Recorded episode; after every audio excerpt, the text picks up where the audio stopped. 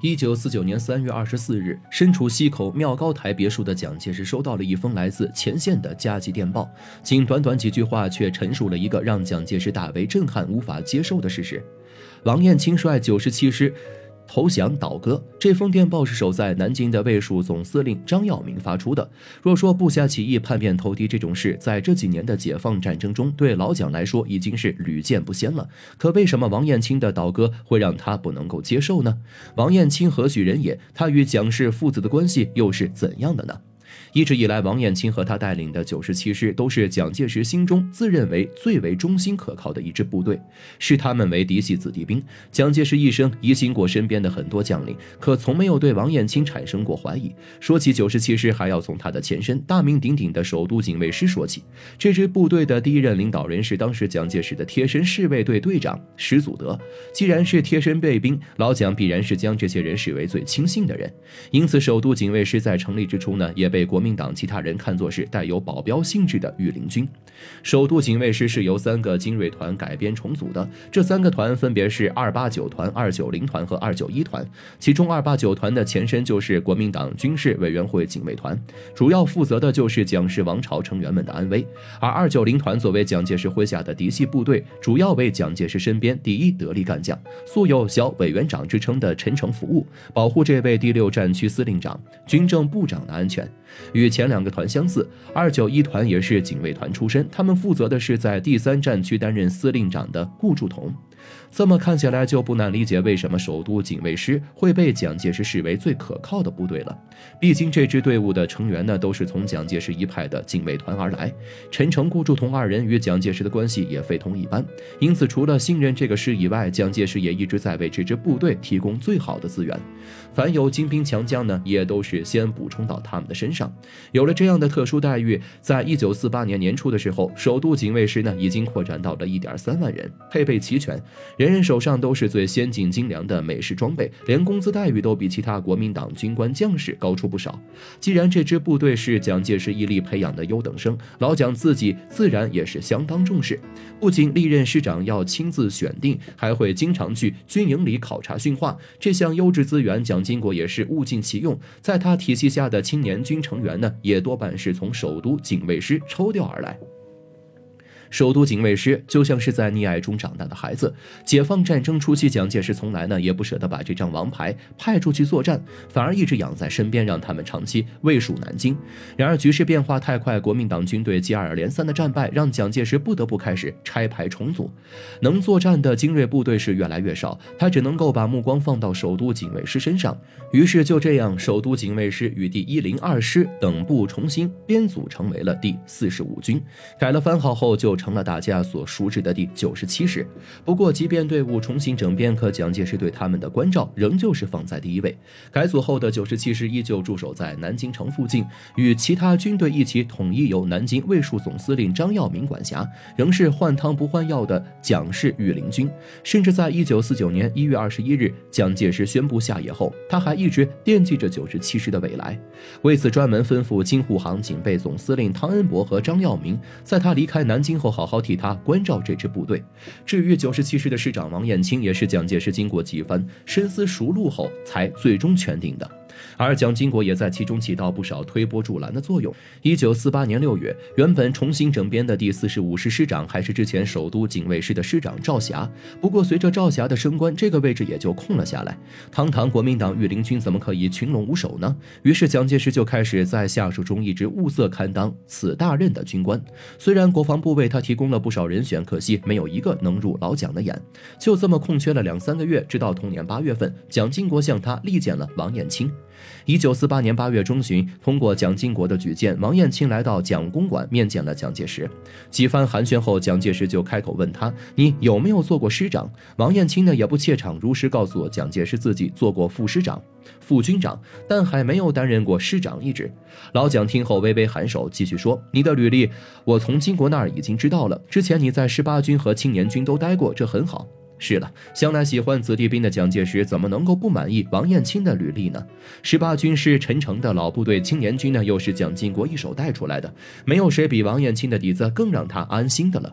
不过，蒋经国为什么会对王彦青情有独钟、一力举荐呢？这其中的原因呢，其实并不难分析。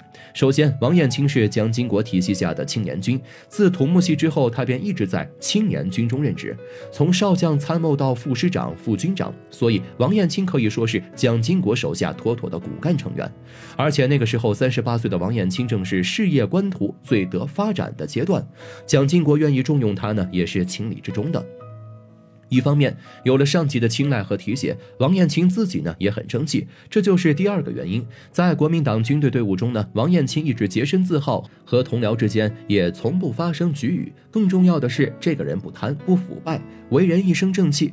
要知道，蒋经国是最恨贪腐之风的，从他亲自带着人去查孔祥熙的儿子的公司就能够看出来了。要不是宋美龄一直说好话，在蒋氏父子之间斡旋，恐怕蒋介石和他这个姐夫早就闹掰了。也正因蒋经国有这个脾气，所以王彦青的为人呢就十分对他胃口，自然偏爱许多。这次会面后，一九四八年九月下旬，蒋介石便安排王彦青正式担任了九十七师师长，还给了他陆军少将的军衔。只可惜，仅仅过了不到一年，王彦青就带着这支御林军起了义。如果说蒋氏父子有什么对不起王彦青的，或者对他的忠诚有过怀疑，那这次背叛也许还在意料之中。可他们自认并不亏欠这支部队，所以这份打击对他们来说简直。只可以用恩将仇报来形容。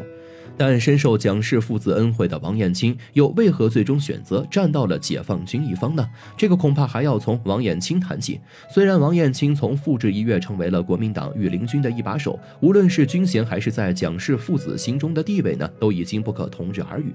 可他依旧保持着廉洁、淡泊名利的初心作风。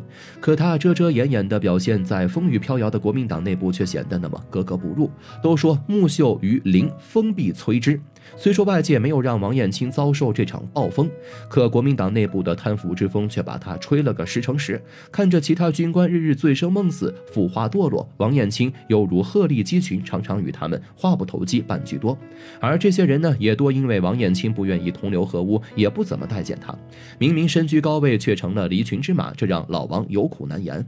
这些消息逐渐被驻守南京的共产党地下组织获悉。鉴于王彦卿本身作风正直，所以组织觉得。这个人呢是一个可以争取的对象，好刀要用在刀刃上。于是我党便派出了陆平，打算对王彦青做劝说工作。通过牵线，陆平顺利结识了王彦青。通过几次交流，察觉出王并不反感共产党之后，便开门见山的建议王可以认清局势，站到正义的一方。其实王彦青呢早已经看穿了陆平的身份，但是基于对共产党的好看以及认同主和的主张，所以他并没有拆穿陆平的身份。不过对于陆平的提议，他却婉拒了。理由很简单，他不能够做背信弃义之人。一来蒋氏父子对自己信任有加，又有知遇之恩，自己还是御林军的一把手。如果现在他倒戈起义，心中的愧疚恐怕要折磨他一辈子。除此之外，王彦卿师从南京陆军大学，算是蒋介石半个关门弟子，要推翻自己的导师，对他来说实在是太难了。组织明白王彦卿的顾虑，但陆平呢还是没有放弃。他宽慰王道：“知遇之恩对你来说呢是个人恩惠，如今黎民百姓都因你这位老师在受苦。”如果你能够大义灭亲，率部起义，也是替你这位老师及时止损。况且你身处国民党内部，相信你很清楚现在他们的贪腐之气。如果这些人将来执掌一方大权，百姓还能够过安生日子吗？的确，王彦卿呢很清楚这其中的利害关系。经过陆平反复多次劝解，他最终卸下包袱，选择站到了正义的一方。虽然王彦卿做出了选择，但他这场起义却也是一波三折，惊险万分。按照计划，王彦卿的起义时间应该在解放军渡江时发起，但因为情报泄露，他不得不在三月二十三日。晚率师部直属队二八九团、二九零团渡江前往江北，因为太过仓促，加上许多老兵思想顽固，所以九十七师的大部官兵呢都返回了防区。王彦清只带了一部分亲信和师直属部队进入了解放区。渡江后，王彦卿参与了后续许多场解放战役。随着新中国顺利建成，他也留在南京军事学院担任情报处副主任、南京市政协副主席等职。一九五五年，王彦卿被授予了大小军衔。虽然王彦卿的起义提前只带走了少部分九十七师的士兵，但他的倒戈直接影响到了蒋介石对九十七师的信任。明明是张王牌，可蒋氏父子却不敢打了。比起战争中军队受到重创，恐怕王彦卿带着御林军出走这出。更让蒋介石备受打击。